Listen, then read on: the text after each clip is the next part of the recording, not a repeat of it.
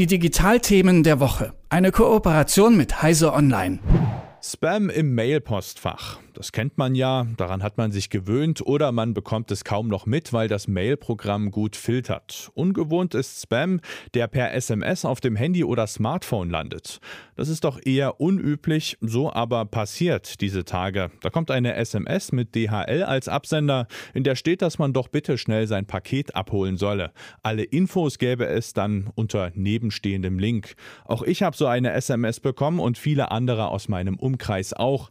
Was es damit auf sich hat und was sich hinter dem Link verbirgt, darüber spreche ich jetzt mit Jürgen Kuri von Heise Online. Hallo Jürgen. Guten Morgen, grüß dich. Ja, gleich vorweg, hat es dich auch erwischt? Hast du auch eine SMS bekommen? Wenn nein, was hast du anders gemacht? Und wenn ja, was haben wir beide falsch gemacht? Ich habe die auch bekommen, also zumindest äh, mal vereinzelt äh, ist das tatsächlich bei mir auch eingetrudelt. Ähm, ich glaube nicht, dass wir da irgendwas falsch gemacht haben, sondern das Problem ist, dass natürlich die Telefonnummer, äh, an denen die SMS geht, in diversen Angeboten möglicherweise unterwegs ist und dann da auch von Kriminellen abgegriffen werden kann. Normalerweise geht man ja davon aus, mit einer Telefonnummer, okay, da kann jetzt nicht so viel schiefgehen, mhm. Ähm, aber natürlich, wenn man dann so SMS-Spam darüber kriegt, dann kann eben doch was schiefgehen. Ja, und äh, wo geistert meine Telefonnummer da wohl rum? Also ich wüsste jetzt nicht, dass ich die äh, irgendeinem unseriösen Drittanbieter schon gegeben hätte.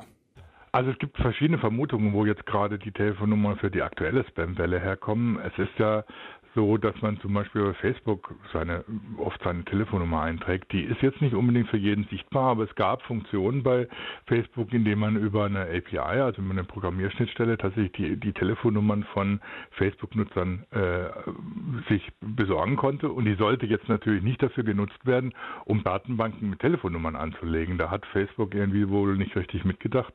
Ähm, die wurden im 2019 schon und dann äh, jetzt tauchte wieder so ein äh, Millionen Datensätze auf, wo die Telefonnummern von Facebook-Usern drin waren. Und man vermutet, dass diese aktuelle Spam-Welle damit zusammenhängt, dass wieder eine aktuelle Datenbank mit Telefonnummern von Facebook-Nutzern aufgetaucht ist.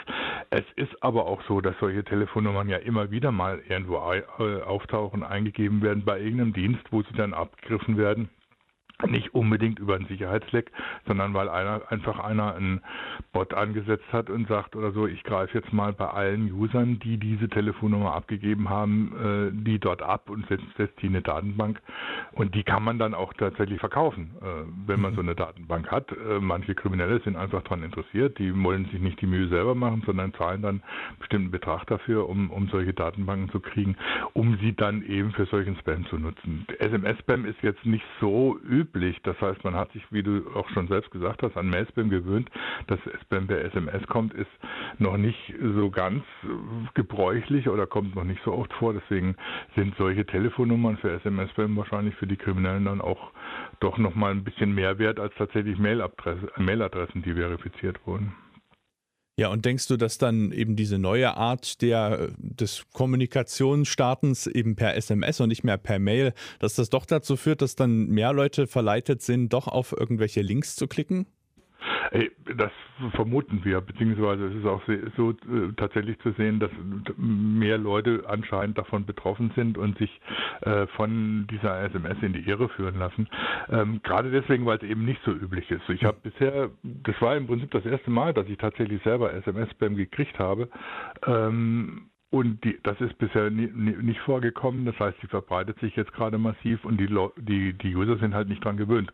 Das heißt, sie sind nicht dran gewöhnt, dass per SMS dann irgendwas kommt, was, was, was, was Kriminelles wäre oder was ihnen schaden könnte und sind dann eher bereit, mal auf einen Link zu klicken, äh, als äh, das jetzt bei Mails der Fall ist, wo man sich eben schon dran gewöhnt hat, da sehr vorsichtig zu sein und äh, SM, äh, Spams auch inzwischen von den meisten Leuten erkannt werden.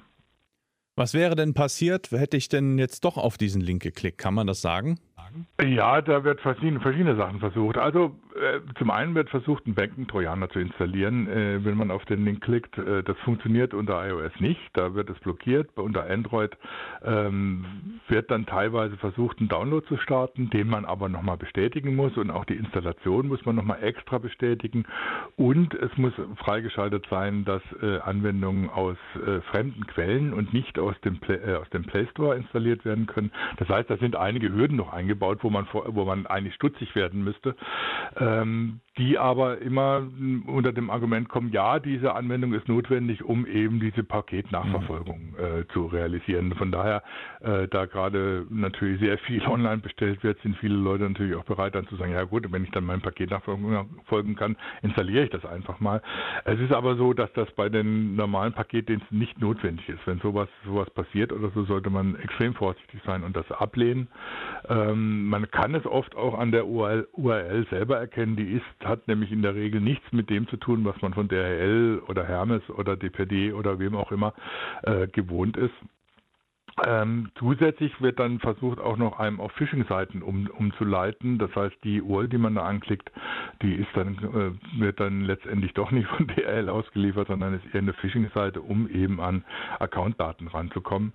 Ähm, das ist relativ selten erfolgreich im Moment, weil eben die Hürden auf dem Handy viel größer sind als, als auf dem PC, wenn da, wenn da eine Spam-Mail äh, ankommt, weil eben alles bestätigt werden muss, bestimmte Rechte bestätigt werden müssen. Die Sicherheitsvorkehrungen auf dem Handy sind ja inzwischen doch äh, sehr relativ hoch äh, sodass nicht einfach automatisch irgendwas installiert wird, sondern man tatsächlich immer noch mal gefragt wird, willst du das wirklich tun und willst du dem, dem, dieser Anwendung wirklich alle diese Rechte geben, die sie da verlangt? Äh, und da sollte man spätestens dann sagen, nee, also das ist jetzt so komisch, das möchte ich lieber nicht haben. Also sagst du, vielleicht reicht es dann doch weiter wachen Auges, das Ganze zu nutzen und äh, die Links sich genau anzuschauen und dann sollte man doch da auf der sicheren Seite sein, oder?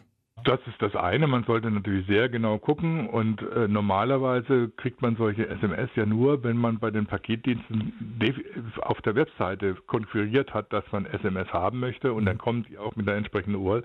Das heißt, man sollte auf die Adresse sehr genau achten und man kann natürlich, wenn man äh, so eine SMS einmal gekriegt hat, äh, sagen, das ist Spam, das möchte ich blockiert haben in der Anwendung unter Android oder was immer auch man benutzt. Also sämtliche Dienste, die die SMS auf Android empfangen Empfang äh, oder auf unter iOS Empfang bieten es eben an, solche Spams zu blockieren äh, und wegzuschaffen, sodass man sie gar nicht erst zu sehen kriegt. Das sollte man dann auch äh, sofort äh, aktivieren, indem man diese Spam eben entsprechend markiert.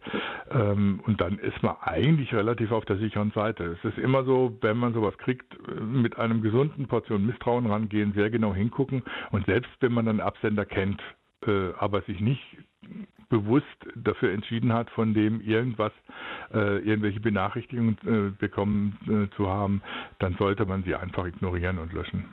Sagt Jürgen Kuri von Heiser Online. Ich danke dir für deine Zeit. Ich danke dir. Die Digitalthemen der Woche. Eine Kooperation mit Heiser Online.